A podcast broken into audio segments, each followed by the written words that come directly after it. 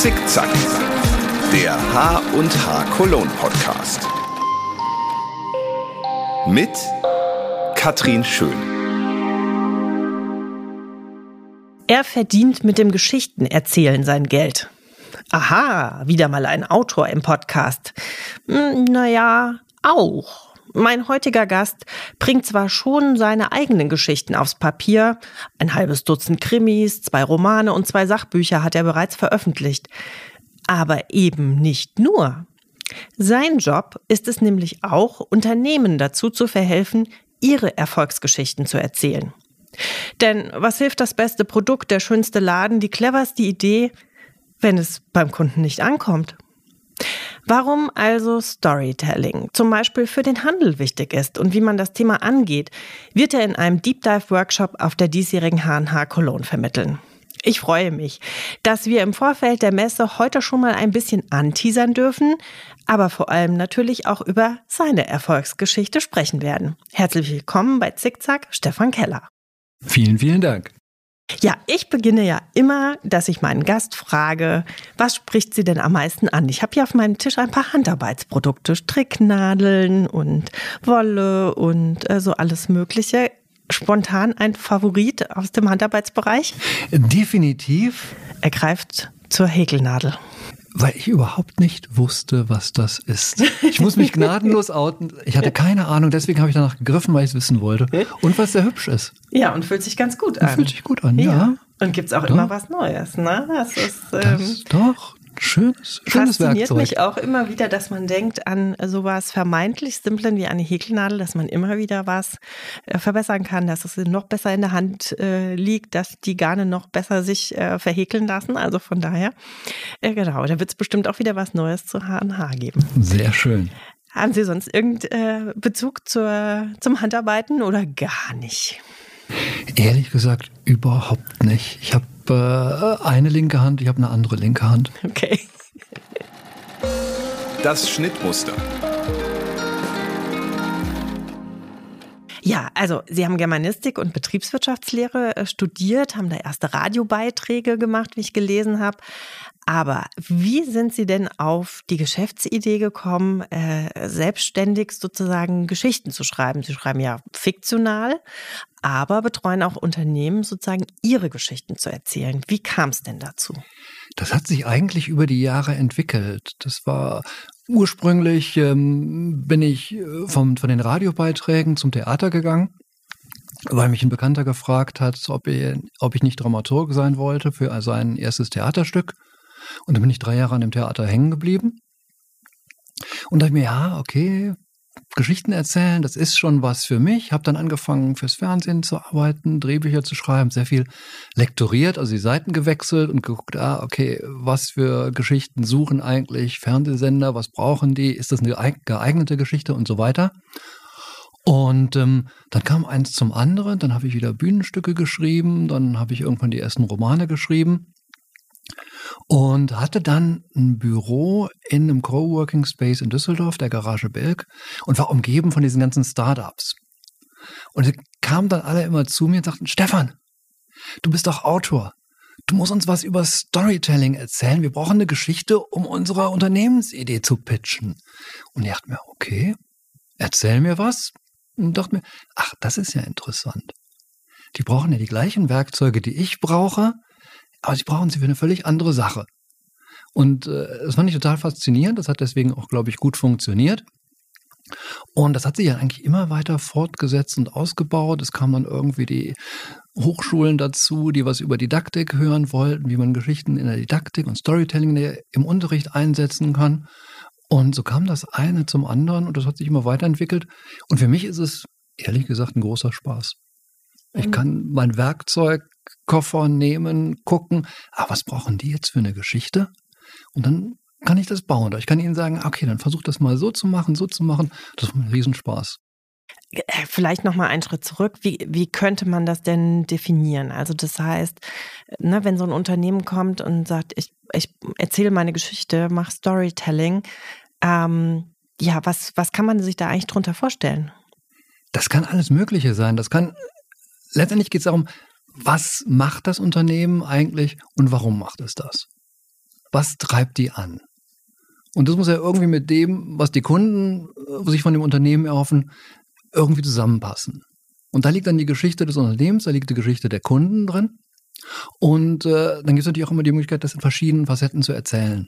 Man kann eine Gründergeschichte machen, man kann eine Kundengeschichte machen, man kann eine Unternehmensgeschichte machen, man kann so eine sehr allgemeine thematische Geschichte machen. Da gibt es relativ viele Möglichkeiten.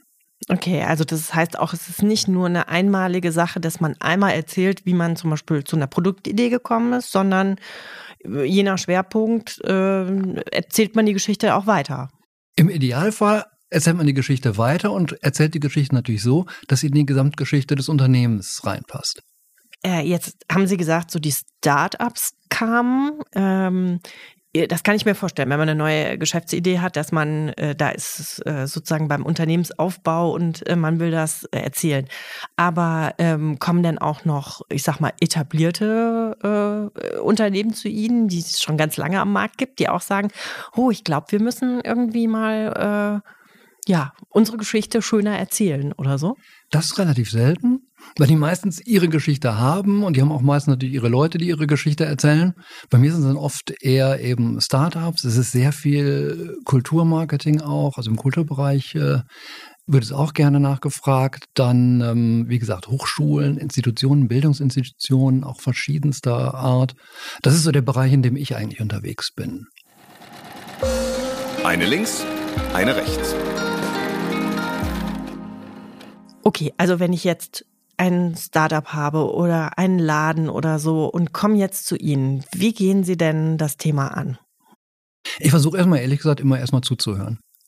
Äh, zu hören, okay, was ist eigentlich die Idee und warum wollen diese Leute das unbedingt machen? Weil äh, es ist, Geschichten drehen sich immer darum, äh, letztendlich immer ums Warum. Egal, ob es ein Krimi ist, ob es eine Liebesgeschichte ist oder ob es eine Unternehmensgeschichte ist, warum machen die Leute, was sie tun? Und wenn ich das verstanden habe, dann kann ich gucken, okay, was treibt die an? Was motiviert die? Was soll aber auch natürlich die Leute, die dieses Produkt dann kaufen sollen, antreiben, es zu tun? Und was erhoffen sich eigentlich die Leute davon, die dieses Produkt kaufen? Und das versuche ich rauszuarbeiten und dann eben mit dem Startup oder mit dem Unternehmen daraus eine Geschichte zu entwickeln, die so ein bisschen zum ideal, im Idealfall zum Leitthema des Unternehmens werden kann. Aber es ist ja eigentlich äh, fast nochmal so eine richtige strategische Schlüsselposition, weil, also ich meine, dass ähm, das lernt man ja hier selber immer noch wieder, ne? wenn man sich was Neues ausdenkt oder ein neues Konzept macht oder so, ne? ist es ja ganz wichtig, selber zu wissen, ne, um was geht's denn eigentlich? Bring das auf den Punkt, ne, was willst du sagen? Das heißt, sie haben ja fast auch noch ein bisschen, äh, nochmal mal ab und zu Unternehmensberaterfunktion, irgendwie das so auf den Punkt zu bringen eigentlich? Ich glaube, Unternehmensberater ist äh, vielleicht eine Etage zu hoch gegriffen. Ich würde mich natürlich nicht dagegen wehren. Aber es ist natürlich letztlich, letztlich, manchmal muss man den Leuten einfach helfen, auch klar im Kopf zu werden dieses, warum machen wir das eigentlich? Da denken irrsinnig viele Leute überhaupt nicht drüber nach. Ja, sich vielleicht auch ein bisschen fokussieren. Sich ein bisschen fokussieren, ja. auf das Wesentliche zu gucken und auch ein bisschen in den Kern zu gucken, was einen antreibt. Und ähm, ich würde nie sagen, dass es eine Beraterfunktion ist, sondern eher so, ich sag mal, eine Klärungsfunktion. Ja. Ich versuche den Fokus ein bisschen zu lenken. Und meiner Erfahrung nach wissen es die meisten Leute im Grunde auch.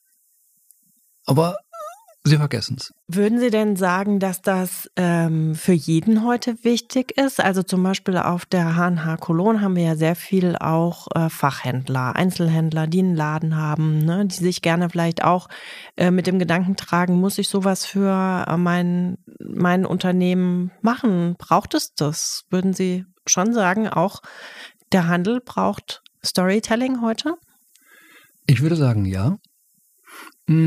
Weil es natürlich immer äh, nötiger ist, den Leuten zu erklären, warum soll ich es bei dem Unternehmen kaufen? Es, man ist ja nicht mehr der Einzige, der irgendwas anbietet. Und ähm, deswegen, warum bei mir? Ist eine ganz entscheidende Frage und die muss ich natürlich gut beantworten können. Und die muss ich ja eben auch nicht nur aus meiner Perspektive beantworten können, dann sage ich ja, weil ich der Beste bin oder weil ich was Besonderes, Tolles habe, sondern ich muss überlegen, was verspricht sich meine Kundschaft davon? Und dann ist es immer hilfreich zu denken, ah, okay, in welcher Story steckt meine Kundschaft eigentlich drin? Was versprechen die sich? Wir denken ja immer in Geschichten. Wir denken immer, okay, ich habe irgendwie das vor, ich habe heute Abend dieses heute Abend dieses Treffen und dann hoffe ich, dass das so läuft und was passiert aber wenn nicht? Und wenn es dann doch und dann wenn ich das tue, dann ist die Wahrscheinlichkeit höher, dass das passiert. Mhm. Und ähm, so denken wir so denken wir permanent in Geschichten. Und das machen Kunden natürlich auch. Und dann ist es natürlich klug, wenn ich das als Unternehmen entsprechend auch tue. Das heißt, das geht auch vielleicht schon so dann ein bisschen in wie soll ich sagen, also, äh, also manchmal verbindet man ja vielleicht auch eine Geschichte mit einem Aussehen von einem Laden, mit einer Farbe, mit irgendwas, was sozusagen einem dann ja auch ja eine Inspiration gibt oder einen Eindruck und sowas. Also das heißt, schauen Sie sich sowas auch mit an oder wie, wie tief geht das quasi, dass die Geschichte rund ist dann? Ähm, letztendlich gucke ich seltener drauf, aber es ist natürlich wichtig. Es ist auch wichtig, den Leuten mitzugeben, hier, wie ihr euch präsentiert, ähm, spielt eine Rolle. Wenn ich eine Geschichte erzähle, sind eben auch Bilder immer wichtig. Und welches Bild vermittle ich von mir? Welches Bild vermittelt vielleicht auch einfach mein Geschäft? Das spielt eine Rolle. Also ich sage mal jetzt mal beispielhaft, äh, wenn ich jetzt selber irgendwie der ähm, der ganz straight Hightech-Typ äh, bin in der Geschichte, die ich vermitteln will und mein Laden aber dann sehr cozy aussieht, äh, klafft das dann zum Beispiel auseinander. Also da, ne, also dass das dann nicht stimmt sozusagen, dass man schon ein bisschen gucken muss. Ja, ich, ja. Ich, ja es passt erstmal nicht zusammen. Und ähm, das kann schwierig sein. In dem Moment, wo es aber meiner Persönlichkeit, meiner Geschichte entspricht, ich bin zwar dieser Techniktyp, aber ich habe eben auch diesen cozy Aspekt. Das macht es vielleicht zum Beispiel angenehm, mit mir zu arbeiten. Kann ich das auch wieder bewusst einsetzen? Das heißt, ich muss eben auch, wenn ich mit einem Unternehmen arbeite und mit Leuten arbeite, gucken, wie ticken die eigentlich? Passt die Geschichte, die die von sich erzählen wollen, eigentlich überhaupt zu denen? Oder ist nicht vielleicht einfach was, was Sie vielleicht auch als Ihre Schwäche ansehen, vielleicht sogar einfach ein Punkt, den man in der Geschichte als Alleinstellungsmerkmal wieder einsetzen kann? Aha, okay, ja. Mm, jetzt schreiben Sie ja fiktional und non-fiktional und vielleicht ist man ja auch beim non-fiktional, beim sachlichen doch manchmal versucht, es ein bisschen schöner zu schreiben. Wie schön darf es denn sein, dass es trotzdem noch glaubwürdig ist, gerade äh, im, im Unternehmensbereich? Meine erste Reaktion war, warum sollte es nicht schön sein, äh, um, um glaubwürdiger zu sein? Hm, es muss halt ehrlich sein. Und äh, ob es dann schön ist, ist es letztendlich, meistens ist es dann wahrscheinlich auch schön. Also oft kommt man mit Ehrlichkeit halt auch weiter und ähm, die Schönheit ergibt sich ein bisschen daraus. Also ich bin kein großer Freund zu sagen, ah, das ist äh, non-fiktional, also muss das nüchtern, sachlich, trocken geschrieben werden. Mhm. Sondern das soll auch Spaß machen. Mhm. Und ich sag mal, das, was man besonders gut kann, dieser berühmte Satz mit den die Stärken, Stärken, die Schwächen, Schwächen, das darf man ja schon. Ja. Aber ich glaube, wenn man seine Schwächen verleugnet, macht man vielleicht auch äh, was falsch. Ja. Also wie es genau funktioniert, wir können das ja heute nur ein bisschen anreißen. Ähm, äh, das kann man ja erfahren auf der HNH Cologne, wo sie einen Workshop äh, geben bei uns. Die Tickets kann man jetzt auch schon buchen. Und äh, da äh, ja, haben die Besucher eineinhalb Stunden Zeit, mit ihnen ein bisschen was äh, zu erarbeiten. Bin ich schon sehr gespannt drauf, äh, was sie da an Wissen vermitteln, was, wie wir gehört haben, auch jeder Einzelhändler für sein Geschäft super nutzen kann. Aber natürlich auch, Startups sind eingeladen hochladen. Und ja, wer sich mit diesem Thema Storytelling äh, befassen will, ist, glaube ich, während unserer Messe da ganz richtig. Also mal auf die Website schauen und ja, vielleicht ähm, da ein Ticket buchen und sich weiter informieren. Ein Projekt, ein Projekt.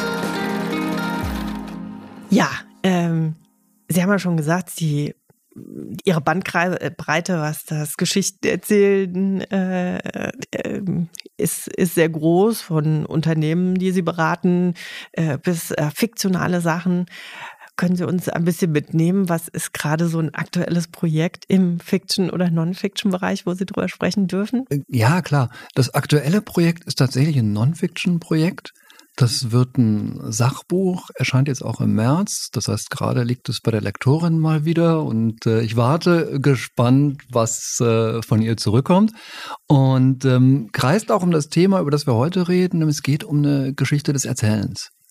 Wird von, vom Mythos zum Selfie heißen. Mhm. Und wenn man sich mit Storytelling beschäftigt, dann kommt man irgendwann auf diese Geschichte, ja, unsere Vorfahren, die haben in der Steinzeit alle ums Lagerfeuer gesessen und haben sich Jagdgeschichten erzählt. Und ich wollte irgendwann mal wissen, wie war denn das jetzt genau? Stimmt das überhaupt? Und dann habe ich angefangen zu recherchieren und dann irgendwie gedacht, ah, du brauchst mal irgendwie ein Buch, das dir mal diese ganze Geschichte des Erzählens, des Storytellings von Anfang bis Ende erzählt. Und dann habe ich gesucht, habe ich keins gefunden. Da dachte ich mir, guckst du im englischsprachigen Raum, die sind da ein bisschen fitter, da ist Storytelling ein ganz anderes Thema, die werden was haben. Auch nichts. Und dann habe ich gedacht, ja gut, dann schreibe ich das selber. Und dann habe ich vor zwei, drei Jahren, drei Jahren, glaube ich, angefangen äh, zu recherchieren, das Konzept zu entwickeln, das Buch zu schreiben und äh, hat auch wieder sehr viel Spaß gemacht. Gibt es einen, einen Startpunkt des Geschichtenerzählens? Kann man das äh, oder hat man eine Ahnung, äh, mit, mit welcher, sozusagen, welchem Stadium der menschlichen Entwicklung auch Geschichten erzählt wurden? Man kann es an ein paar Punkten festmachen, die sind aber ähnlich diffus wie die Geschichte des Erzählens in ja. ihren Anfängen. Es gibt sogar australische Forscher, die ganz genau gesagt haben, das ist die älteste Geschichte, die wir kennen. Die ist ein paar zigtausend Jahre alt. Ähm, festmachen kann man es äh, tatsächlich an der sprachlichen Entwicklung. Dann hat, okay, ab einem gewissen Zeitpunkt äh, kommen komplexe Sprachen auf. Also Menschen reden schon relativ lange, aber es sind relativ einfache Sprachen und irgendwann ändert sich das und dann kommt eine Grammatik mit in die Sprache und mit Grammatik, mit Abers und Weils kann ich anfangen Geschichten zu erzählen. Und ab dann geht auch ganz viel los, dann gehen auch Geschichten los, dann geht auch Kultur los, dann geht übrigens auch Handarbeit wirklich los mhm. und da ist ein richtiger kultureller Sprung und der macht sich an der Sprache fest, die sich vorher entwickelt hat. Das ist so ungefähr irgendwas zwischen 50.000 und 100.000 Jahre her. So genau kann man es halt auch wieder nicht sagen. Und so irgendwann in dem Bereich hat es auch stattgefunden und angefangen. Ja. Wir hatten ja eine wahnsinnige lange Zeit dann mündliches Geschichten erzählen, dann irgendwann schriftliches Geschichten erzählen. Wo stehen wir denn heute im Zeitalter von Digitalisierung, TikTok? Wo sind die Geschichten heute? Ähm, das ist eigentlich wahnsinnig spannend. Das fächert sich immer weiter auf. Wir hatten, wie gesagt, wie Sie schon gesagt haben, zuerst das mündliche Erzählen, dann das schriftliche, dann kommt das Theater dazu, dann irgendwann verändert sich das mit dem Buchdruck nochmal ganz massiv, weil Geschichten über Bücher nochmal ganz anders äh, vermittelt werden können. Und heute haben wir es im Film, im Fernsehen, wir haben Games, die ein völlig anderes Erzählen heute ermöglichen, weil ich selber natürlich als User Teil der Geschichte, Teil der Geschichte wäre. Ja. Und inzwischen haben wir dann noch Social Media dabei, wo ich selber Geschichten über mich erzählen kann. Das gab es in der Form vorher auch nicht und nicht in dem Maße. Und ähm, dadurch verändert sich das Geschichtenerzählen auch wieder. Und das ist eigentlich gerade sehr, sehr spannend und es geht durch die technische Entwicklung wahnsinnig schnell.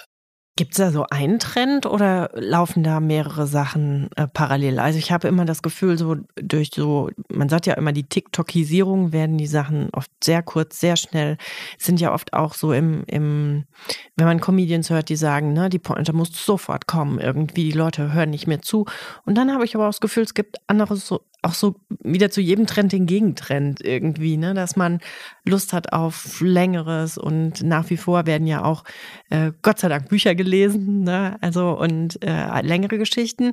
Also geht es gut zusammen? Dominiert irgendwas im Moment? Es heißt immer, dass die Aufmerksamkeit, Aufmerksamkeitsspanne kürzer wird. Es heißt immer, die Leute können keine längeren Geschichten mehr folgen. Ich glaube das nicht. Also es mag sein, dass in vielen Sachen sehr die Aufmerksamkeitsspanne sehr kurz ist, dass man sich auch sehr bemühen muss, die Aufmerksamkeitsspanne zu halten, was dann auch wieder für Storytelling spricht, womit ich halt eine Aufmerksamkeitsspanne auch halten kann. Und ähm, auf der anderen Seite, die Leute lesen ja nicht nur Bücher, die lesen ja auch mehrbändige Geschichten. Das sind dann oft Buchreihen, die sich über sechs, sieben, acht, zehn Bücher entwickeln und die Leute bleiben dran. Ja, vier Harry Potter. Eben. Ja. Ja, die Leute gucken auch äh, heute viel weniger Filme, sondern viel mehr Fernsehserien, die auch ewig lange dauern. Und ähm, da sind die äh, dabei. Also es geht, die Aufmerksamkeitsspanne ist immer noch da. Die Leute sind dazu noch in der Lage. Sie erwarten aber, glaube ich, auch, dass sie was äh, geboten kommen, bekommen, um dabei bleiben zu können und mhm. dabei bleiben zu wollen. Ja, und gerade wahrscheinlich im Business-Umfeld dann noch umso wichtiger, sich anzugucken, welche Zielgruppe konsumiert was über welchen Kanal und so, ne? Ja. Ja, welche Zielgruppe kommuniziert was, über welchen Kanal und äh, auch, wo bleibt die dran? Mhm. Ja, verstehe. Also ich finde, das klingt schon nach einem Lifetime-Projekt eigentlich, dieses Buch, weil es ja genau ihr Thema ist. Oder gibt es noch irgendwas, äh, sag ich mal, äh, was berufliches oder privates oder vielleicht mischt sich's ja in dem Thema auch. Irgendwo man denkt, oh, wenn ich mal Zeit, Lust oder die Chance dazu hätte, das würde ich gerne nochmal so richtig machen. Ich bin eigentlich immer ziemlich glücklich mit dem, was ich gerade tue, muss ich sagen. Also ich habe eine ganze Palette von Projekten, äh, wo ich sage, ach, das, das könnte ich als nächstes machen, das will ich noch machen und dies. Aber ich sage, es ist jetzt ein großes Projekt, wo ich noch weiter dranbleiben würde. Nee, ich glaube, es ist tatsächlich Geschichten. So ganz pauschal gesagt, äh, von Kindesbeinen an bis heute, haben mich immer fasziniert, faszinieren mich bis heute mir kann man auch immer noch irgendwie erzählen, ach, ich habe da eine ganz neue Art Geschichten zu erzählen. Ich so, wow, sag's mir. Und äh, ich lese auch wahnsinnig gerne immer noch Geschichten. Oder irgendeine Geschichte ist dann da. Ich hatte jetzt letztens eine Serie geguckt und die, Gesch die Figuren waren total überzeichnet. Mhm. Das ist, was ich eigentlich nicht mag. Aber ich habe die Figuren gemocht. Mhm. Und dann will ich wissen, warum. Warum hat mich das gepackt? Obwohl es, es ist nicht meins, aber es hat mich gepackt und ich bin dahinter gekommen. Das macht mich dann immer sehr froh. Und es ist so, dieses Geschichten erzählen, Geschichten, das ist, ich glaube, wenn ich ein Lebensthema hätte oder ein Lebensprojekt, dann ist es das. Und dann ist es letztendlich egal, ob es der Tatort, die ähm, Samstagabendshow oder ähm, der kleine Laden um die Ecke ist, der einfach vom Thema her catcht oder so. Absolut, absolut. Es macht für mich äh, tatsächlich keinen Unterschied. Äh, ich finde das alles immer spannend. Und ich finde es auch immer sehr spannend, wenn eben dann wieder Leute aus einer Branche kommen, wo ich gar nicht, gar nichts, gar nichts weiß, gar keinen Bezug habe. Und denke, was erzählen die mir für Geschichten? Was wollen die für Geschichten von mir haben? Das catcht mich total. Laufmaschen und Auftrennen. Ja, jetzt haben wir schon drüber gesprochen, was alles super gelaufen ist oder beziehungsweise so, wo ihr Herz dran hängt und jetzt auch mit dem Buchprojekt, ja, äh, klingt äh, wirklich gut. Also dafür auch nochmal äh, toi toi toi. Aber gibt's denn auch was, was mal so richtig in die Hose gegangen ist oder wo sie vielleicht auch wirklich mit der Story daneben lag oder weiß nicht, der Auftraggeber ganz andere Erwartungen hatte? Gibt sowas auch? Natürlich gibt es immer, Scheitern gehört zu jeder Geschichte dazu. Das äh, geht nicht ohne, das ist auch äh, völlig okay. Und gibt es ein lustiges Anekdotchen, irgendwas, was ich Ihnen entlocken kann? ähm, eigentlich, äh, ja, ich wollte zum Beispiel nie schreiben. Ach was? Ja. Ich habe äh, ich wollte nie schreiben, ich habe immer sehr viel geschrieben. Ich habe viele Briefe zum Beispiel geschrieben. Und irgendwann äh, stand ich als 16-Jähriger bei meiner damaligen Flamme im Flur und die Mutter kam auf mich zu und meinte, Stefan, du machst beruflich später was mit Schreiben. Und ich so, okay. Und dann kam ihre Tochter, also meine Flamme dazu und ich so, äh, was ist los? Sie hat deine Briefe gelesen. ich so, oh mein Gott. Und äh, ich wollte das hier aber nie schreiben, weil ich immer dachte, das ist total langweilig. Das ist so eine, man sitzt irgendwie alleine an einem Schreibtisch und hat keinen um sich rum und das ist doch doof und aber irgendwie hat es mich nie losgelassen. Mhm. Und hat mich irgendwann immer da abgeholt, wo ich gerade bin. Das ging dann in der Uni los, wo ich immer dachte, oh, ich kriege gute Noten, wenn ich eh ellenlange Hausarbeiten schreibe. Das ist ja schön. Ja. Und es macht mir Spaß, dann mache ich das. Und dann kam irgendwie das fiktionale Schreiben dazu, dann kam der Journalismus dazu, das Theater. Und irgendwie dachte ich, ja, das ist es dann irgendwie. Ja. Und inzwischen liebe ich es. Und wie schreiben Sie? Haben Sie eine feste Zeit, eine, eine Schreibzeit? Also, weil ich, ich glaube, ähm, ne, also ich habe der eine oder andere weiß, ich habe selber auch schon ein bisschen was geschrieben und es ist jetzt ja nicht nur Spaß. Also manchmal muss man sich auch, es ist Arbeit, ne, wie äh, und äh, wie man hier vielleicht für seinen eigenen Job m, Tage gibt, wo man mehr oder weniger Lust hat. Ähm, äh, wenn man professionell schreibt, gilt das da sicher auch. Das heißt, haben Sie eine gewisse Routine, eine Disziplin, irgendwas? Oder ähm, überwiegt dann doch die Kreativität, dass man auch manchmal sagt, heute geht's einfach nicht. Ich gehe jetzt spazieren oder mache irgendwas anderes? Äh, nee, ich habe tatsächlich Routine. Also ich schreibe, wenn es geht, am Vormittag dann habe ich es hinter mir. es ist eben nicht immer schön und ja. ähm, manchmal findet man das, was man schreibt, auch ziemlich furchtbar. Aber es ist, dass ich gucke, dass ich am Vormittag ähm, eine feste Zeit habe, um zu schreiben, dann ist es weg. Dann habe ich auch ein gutes Gewissen und kann mit gutem Gewissen auch alles andere machen. Und dann so redigieren oder Büroarbeit oder so. Büroarbeit, dann, redigieren. Ja. Ich bin jemand, der sich durchaus zum Kommunizieren inzwischen zwingen muss, weil ich so gerne für mich selber arbeite. Das ist aber natürlich auch für einen Autor auch nicht so ganz gesund. Ja. Und äh, da mache ich relativ viel Workshops, Beratung, was ich dann eben auch sehr gerne mache, weil ich dann eben mit Leuten auch wieder zusammenarbeiten kann. Schreiben ist halt auch sehr einsam. Aber ich brauche diese festen Zeiten. Ja. Schreiben Sie nur am Schreibtisch oder können Sie auch unterwegs schreiben? Ich kann auch unterwegs schreiben, schreibe aber tatsächlich am liebsten am Schreibtisch. Ja, ich habe in einem anderen Podcast letztens gehört, dass äh, Horst Evers äh, eine Bahncard 100 hatte und sich zum Teil einfach zum Schreiben morgens in äh, Berlin in den Zug gesetzt hat und nach Frankfurt gefahren ist zum Schreiben und wieder zurück, quasi, weil er sehr gerne im Zug schreibt. Aber sowas haben Sie noch nicht gemacht. Ich habe tatsächlich das überlegt, mal zu tun. Wirklich? Ja, weil ich hatte mal ähm, auf einer längeren Bahnfahrt geschrieben und das lief fantastisch. Also auch dieser ganze Lärm um mich herum, das hat mich überhaupt nicht, äh, das ging mich nichts an. Ich war total drin, das hat, äh, ich war super produktiv, das war fantastisch. Ich habe wirklich überlegt, gibt es Büro auf, kauf dir eine Bahncard 100, kostet ungefähr dasselbe und äh, dann fährst du rum, fährst du irgendwie morgens irgendwo hin, schreibst und fährst abends wieder zurück. Ja. Eigentlich super, ich habe versucht, äh, die Bahn zu äh, überreden oder ich habe überlegt, ob ich es machen soll, ob sie mir das nicht sponsern wollen als Bahnschreiber.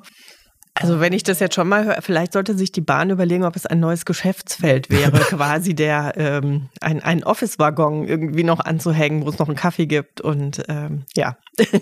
für die, für Grundsätzlich keine schlechte Idee. Sehr schön. Die H&H Cologne und ich. Also ich würde jetzt mal vermuten, Sie kennen unsere Messe noch nicht, die HNH Cologne, oder? Nein. Nein. Aber ja, was sind denn Messen für Sie? Besuchen Sie Messen? Ähm, ja, was sind da so Ihre Assoziationen zum Thema Messe? Ähm, ich besuche tatsächlich mir gut. Ich bin natürlich in Frankfurt auf der Buchmesse. Ich bin, wenn möglich, auch in Leipzig auf der Buchmesse.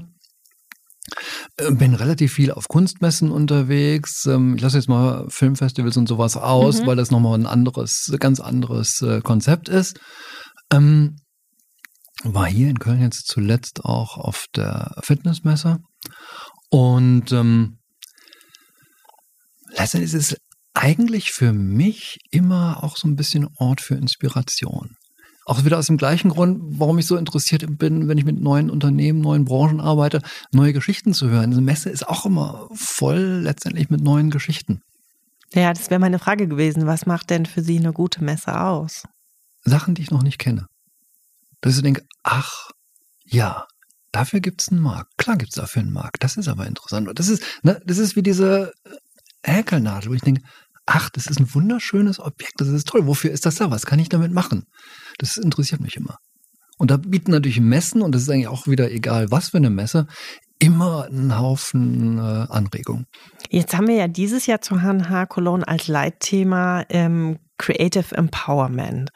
Ähm, was denken Sie denn, was hat denn speziell eine Kreativbranche an Skills, die sie für das Thema Storytelling besonders gut nutzen kann? Also man hat ja also ich sag mal, meine Stärken sind auch eher das Schreiben und äh, das Handarbeiten finde ich sehr schön, aber meine Kenntnisse sind eher rudimentär auch. Also das heißt, jeder hat seine Stärken woanders. Aber was hilft, glaube ich, wenn man generell ein kreativer Mensch ist, was kann das zu diesem Thema beitragen, dass man das auch nutzen kann für sich, weil wir gesagt haben, ne, wir haben wirklich, wir haben äh, tolle Händler, wir haben eine super Branche.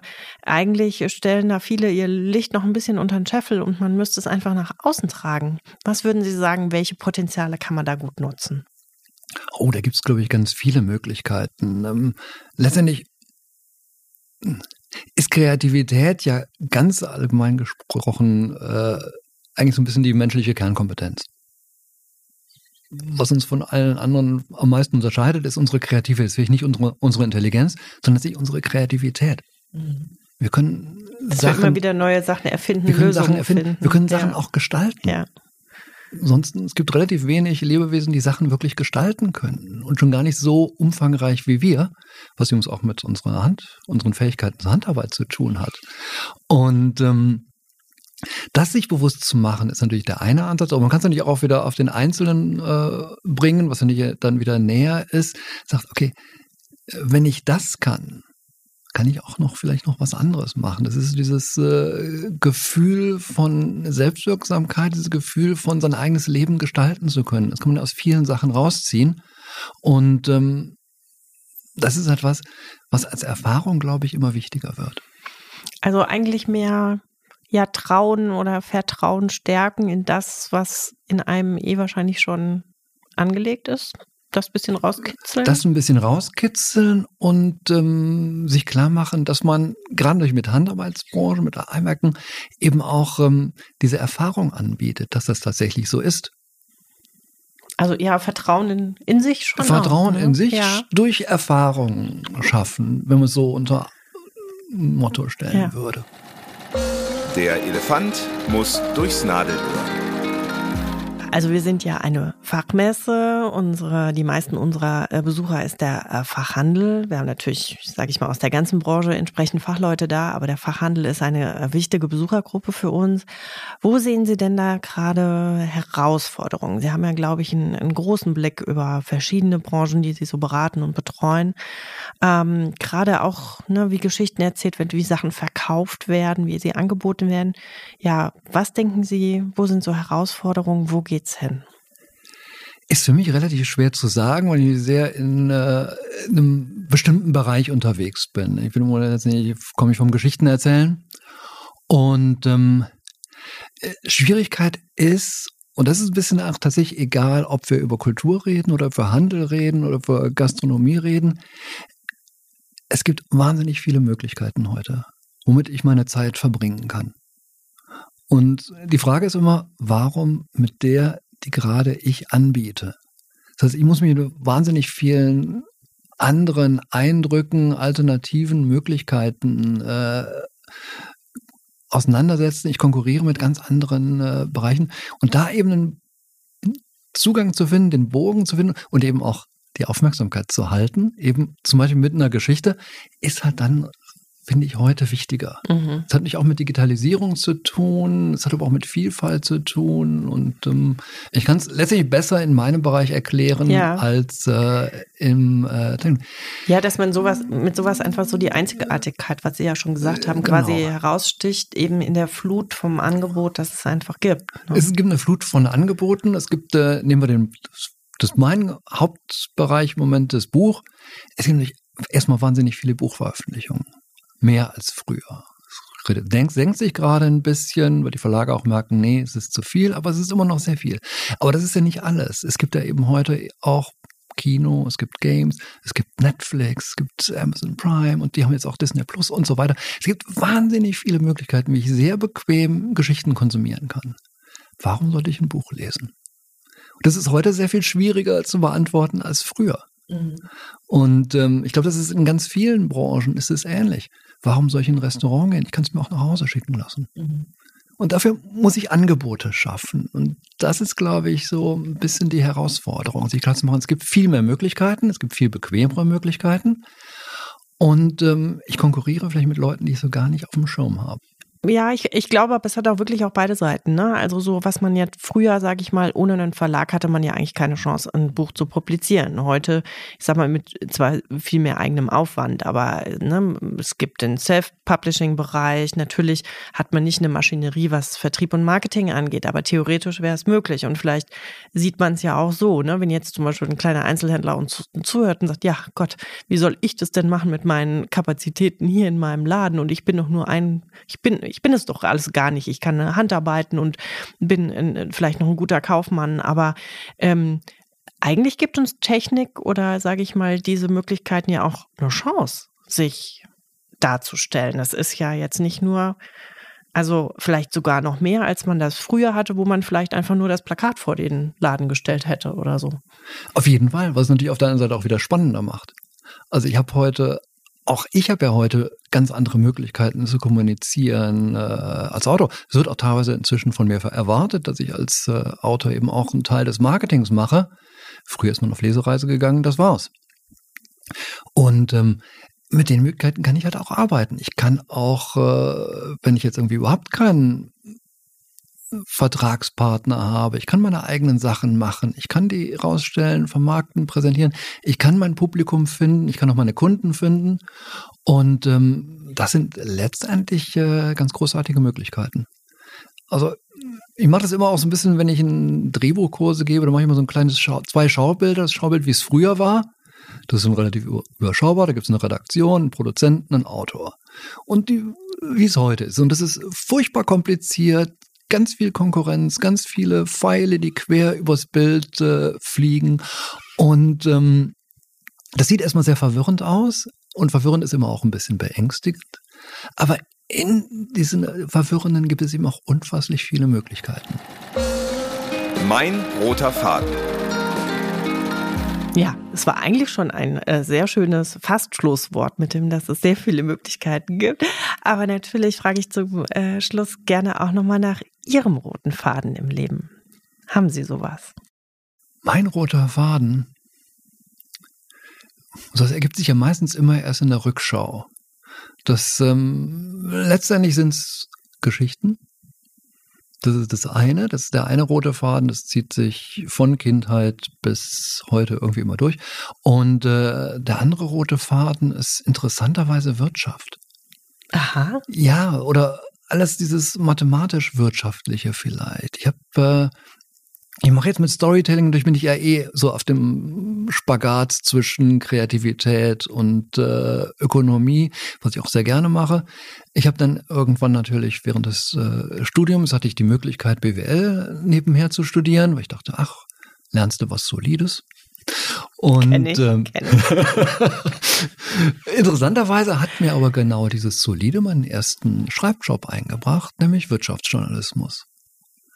Und äh, dann gehe ich noch einen Schritt weiter zurück. In der Schule hatte ich Mathe und Deutsch als Leistungskurs. Und irgendwann dachte ich, das passt irgendwie immer alles zusammen. Ich komme aus diesem Gegensatzpaar nicht raus.